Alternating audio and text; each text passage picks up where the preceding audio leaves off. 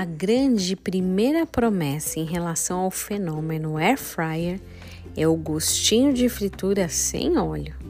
Em um momento de preocupação com a saúde, não tem nada melhor que uma batatinha aparecendo frita sem comprometer o nível de colesterol, né? Uma benção.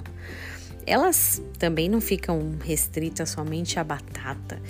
Tem gente que faz de tudo: pão, bolo, carne, macarrão, enfim, tem várias receitas para fazer dentro dela.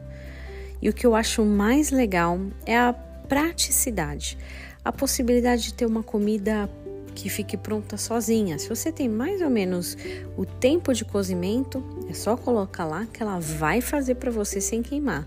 E claro, de forma muito rápida. Enquanto no forno demora muito, na air fryer é rapidinho.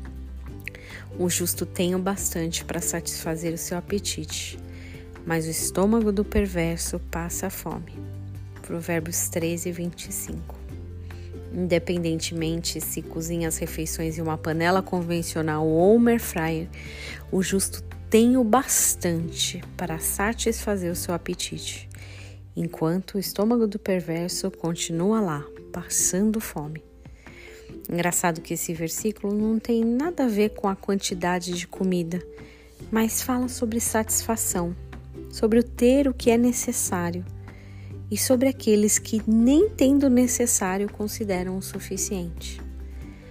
Eu declaro que você tenha um dia abençoado, que você se satisfaça com aquilo que o Senhor tem dado na sua tem dado a você ou tem feito chegar até a sua vida com air fryer, num fogo convencional.